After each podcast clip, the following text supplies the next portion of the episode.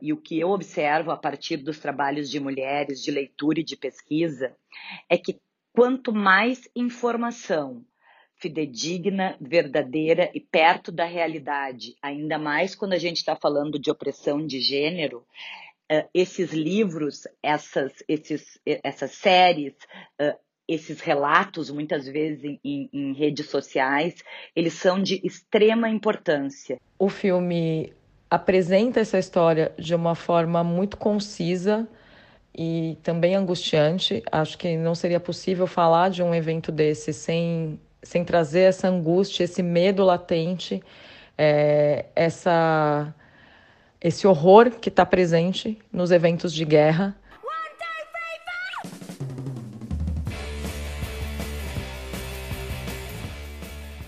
As nossas alegrias são retratadas em músicas, filmes, peças de teatro e livros, nossos traumas também passam pela arte desde sempre. Seja ouvindo uma música para afogar o fim de um relacionamento ou recorrendo à mesma para recordar aquele show memorável, assistir a um documentário ou criar o seu próprio filme, escrever o seu livro para contar uma história a partir da sua voz autoral, sem intermediário e sem reforçar estereótipos de narrativas nas quais o padrão de protagonismo masculino perdura em detrimento das vozes das mulheres.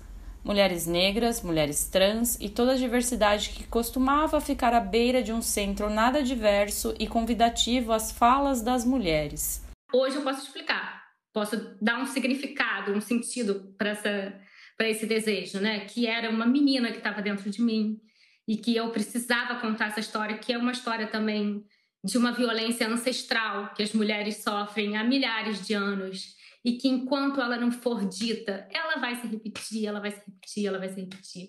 Este movimento é visto com maior porosidade e adesão variada em cada espectro social.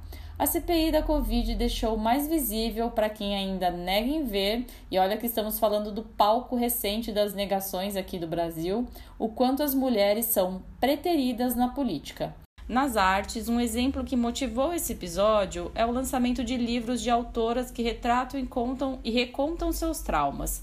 Além de um produto cultural, é um meio de reconfigurar o próprio trauma e possibilitar que leitores também façam parte desse processo. Vemos isso em Vista Chinesa, de Tatiana Salem Levy, o livro em que a violência de um estupro transita entre a ficção e a realidade mais pungente, e em Porque Você Voltava Todo Verão, o livro que vai ser lançado agora no mês de junho e foi escrito pela Belém Lopes Peiró. É o livro de estreia dessa jovem escritora argentina. Nele, o trauma de um abuso é revisitado e a escritora conseguiu transformar a, o abuso que ela sofreu durante a adolescência numa obra literária. Por isso, convidei a psicóloga Angela Figueiredo para nos ajudar a pensar este contexto. Na sequência, Letícia Santinon fala sobre o filme Kova ad Aida, é um filme bósnio baseado numa história real e que foi um dos concorrentes a melhor filme internacional do Oscar deste ano. Logo depois de assisti-lo, Letícia me mandou uma mensagem dizendo que ficou muito impactada com o que tinha acabado de assistir e que esse seria o objeto do seu comentário para a agenda do mês de junho. Então, eu desejo que essas histórias sejam visibilizadas e que sirvam para ampliar nossa sensibilidade sobre esses dramas e que, infelizmente, na maioria das vezes, pouquíssimas mulheres têm a chance de reconfigurar a sua trajetória, é, pouquíssimas mulheres têm a chance de recomeçar perante um trauma, quanto mais transformá-lo em arte.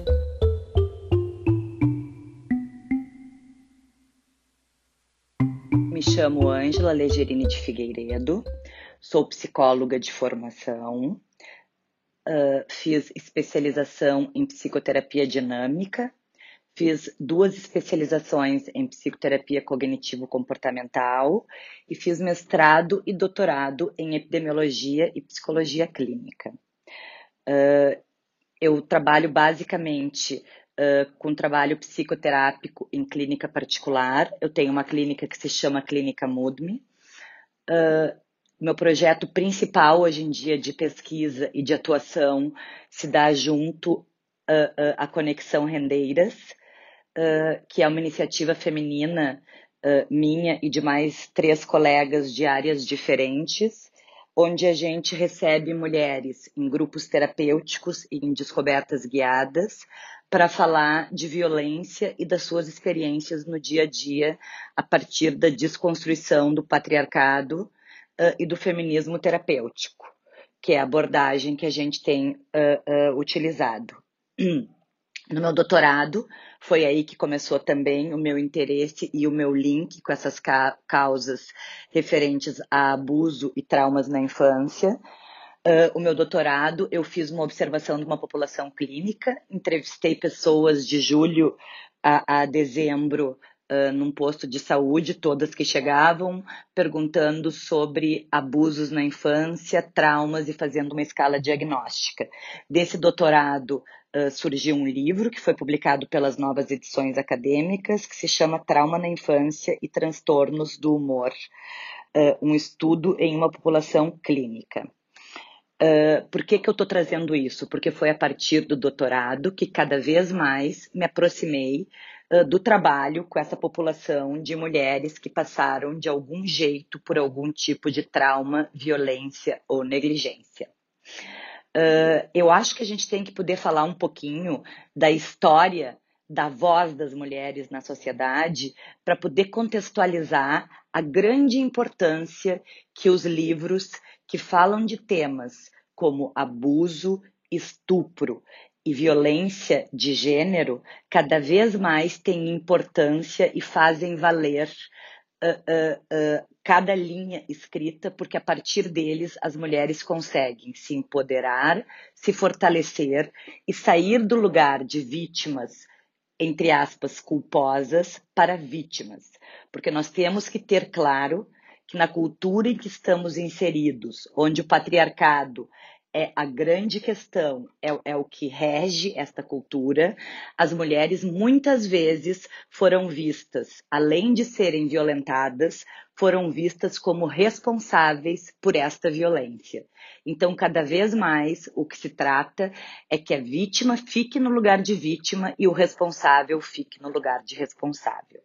Para a gente continuar esse papo a partir de agora, eu queria só citar uh, uma parte da minha pesquisa de doutorado que é muito importante para embasar a fala que eu vou fazer daqui para frente.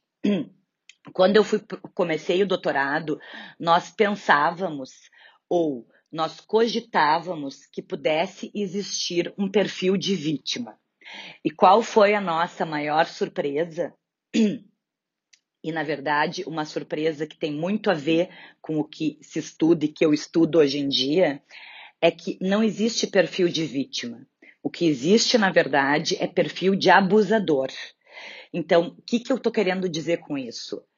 A gente entra uh, pelo viés do patriarcado e da cultura do estupro e a gente acaba muitas vezes pensando que quem foi violentada ou abusada, de algum jeito foi negligente com a sua segurança ou com a sua saúde. E o que a gente encontra em relato científico, em pesquisa séria, é que, na verdade, não existe esse perfil de uma mulher mais relapsa ou uma mulher mais erotizada, e por isso ela é abusada. O que existe é um perfil comum entre os abusadores, de uma crueldade e de ausência de empatia para com a vítima certo? Então, o que, que eu acho que é legal a gente poder contextualizar a partir disso? Eu acho que tem um marco muito grande nessa questão de exposed e de livros e de, e de literatura que traz contexto de abuso e de estupro que é o movimento Me Too nos Estados Unidos. Esse movimento começou há alguns anos atrás, embasado por atrizes e mulheres que trabalhavam na indústria do cinema em Hollywood, uh, que começaram a denunciar uh, uh, pouco a pouco os abusos que tinham sofrido. Aqui no Brasil a gente também teve isso, por exemplo, com atores da Globo como, como o José Maier, que, acabou se, que acabaram sendo denunciados, e a partir disso, com esta denúncia, com esse exposed, outras mulheres passaram a também conseguir falar dos abusos que sofreram ao longo dessa história. Por isso, que lá, quando começou esse movimento nos Estados Unidos, o nome era Me Too, ou seja, eu também. Eu também já sofri, eu também já passei por isso. Uh, eu acho que é muito importante Eu vou dar uma citada uh, numa, numa autora feminista que eu gosto muito, que é a Jamila Ribeiro, e ela diz: falar não se restringe ao ato de, de emitir palavras, mas a poder existir.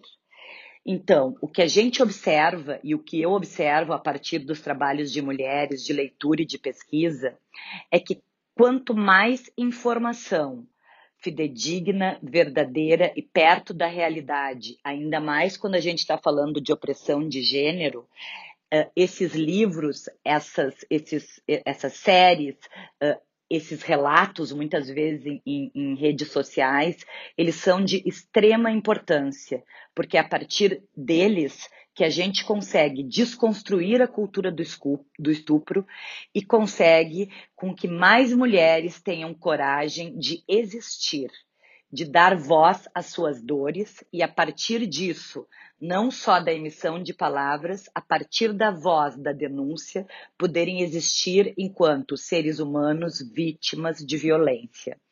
Uma das coisas mais importantes que eu escuto na minha prática clínica de consultório e na minha prática com a conexão Rendeiras é exatamente isso que às vezes dá tanta vergonha, mas tanta vergonha ter sido violentada ou agredida, que a coragem de falar se reduz muito, mas que quando se encontra num ambiente acolhedor, ou quando pode encontrar a partir da literatura alguém que está fazendo este uso, o uso da literatura para ter voz, para ter existência, isso é libertador para as pessoas.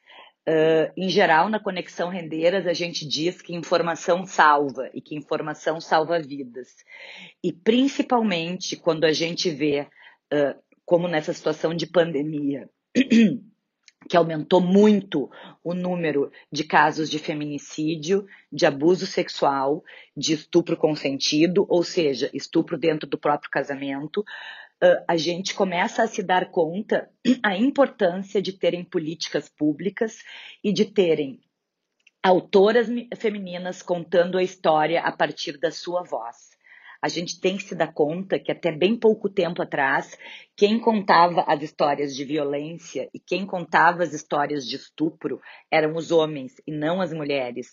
Então, muitas vezes a gente encontrou na literatura como por exemplo com Bukowski, a gente encontrou cenas de estupro, muitas vezes descritas como se aquilo fosse parte da vida de um homem que tem a sexualidade à flor da pele. Então, o que eu estou querendo dizer para vocês é que quanto mais a gente puder dar voz às mulheres, Quantos mais as mulheres puderem dizer aquilo que as definem, mais mulheres vão se identificar com esse movimento a partir de literatura, a partir de qualquer estímulo e vão conseguir com isso trazer as suas realidades e, inclusive, ir em busca da sua cura e da sua salvação.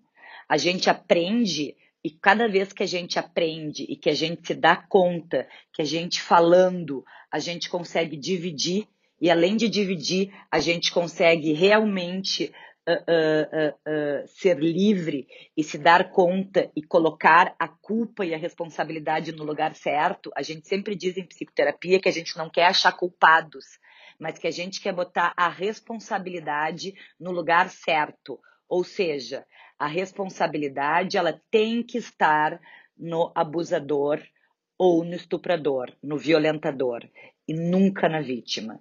Então, essas questões e esse tipo de literatura, ele é extremamente uh, uh, uh, fundamental e extremamente importante para a desconstrução. O que, que a gente está falando aqui como desconstrução?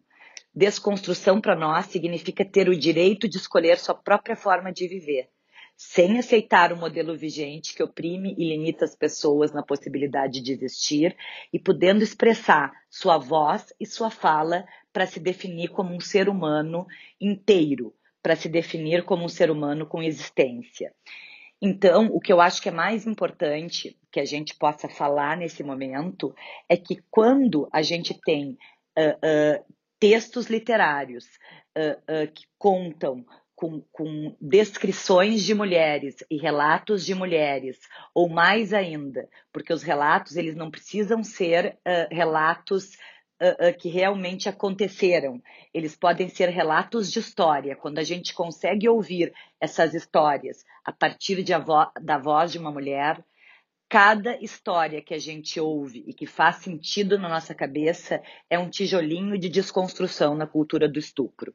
Então, para finalizar, eu queria dizer para vocês que a literatura, a literatura faz com que as pessoas possam se identificar e com isso elas podem cada vez mais se mostrar sem vergonha de ser quem são e mais do que isso, sem vergonhas das suas marcas e das suas cicatrizes, porque não são as cicatrizes que nos definem, e sim a nossa história. E por muito tempo as mulheres achavam que, que aquelas que portavam cicatrizes de abuso e de estupro, elas eram responsáveis por isso.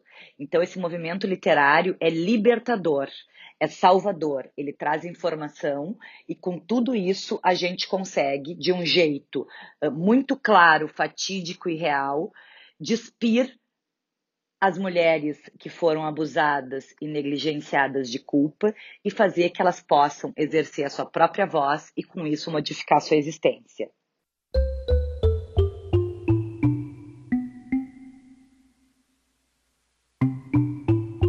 Olá, Letícia Santinão aqui de novo para a Agenda M, para a gente falar de cinema.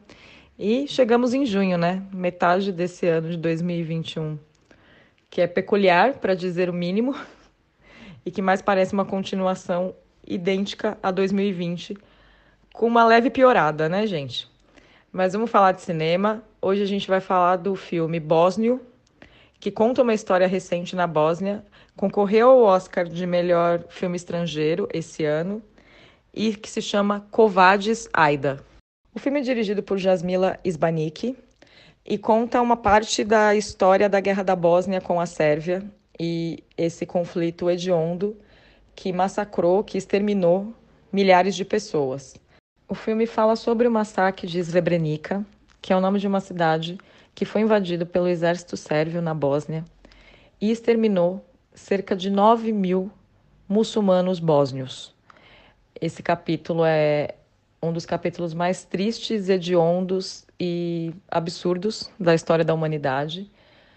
O filme apresenta essa história de uma forma muito concisa e também angustiante. Acho que não seria possível falar de um evento desse sem, sem trazer essa angústia, esse medo latente, é, essa, esse horror que está presente nos eventos de guerra, ainda mais nesses eventos de guerra que são de extermínio de uma população, né, deliberadamente.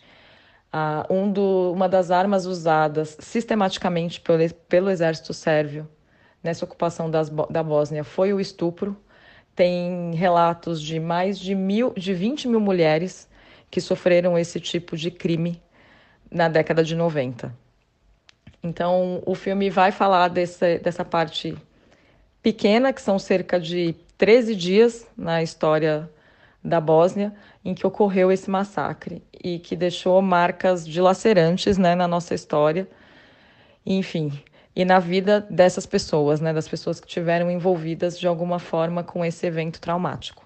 É um filme muito bom, eu recomendo muito que, que assista. É um filme que trata de um tema extremamente forte, extremamente triste, mas que também ajuda a gente a entender partes da história e apresenta de, da forma que só o cinema consegue as sensações que, que poderiam ter acontecido nesse evento e de que forma que a gente também é, compreende a política internacional e essas missões de paz. Havia uma missão de paz da ONU na região e nem isso foi capaz de barrar esse genocídio, ao contrário. A, a Holanda, que era o país da ONU que estava nessa ocupação com a missão de paz na região, foi acusada anos depois de uma parcial responsabilidade, porque ela não conseguiu é, proteger os cidadãos bósnios que estavam dentro da ONU naquele momento. O exército sérvio entrou e pegou essas pessoas e a ONU não fez nada. O filme foi lançado no Brasil no final do mês de abril está disponível para aluguel nas plataformas Now, iTunes, YouTube, pelo valor de R$ 14,90. Estava pelo menos até essa última semana. Espero que vocês tenham a oportunidade de ver. E, enfim, assisti um excelente filme que conta um trecho de uma história extremamente importante, né, da, enfim, da história atual, política que a gente vive e que embora tragam todos, todas essas questões profundas e essa perplexidade ao tomar conhecimento disso, possa desfrutar de um cinema excelente que é o da Jasmila. É isso, um beijo.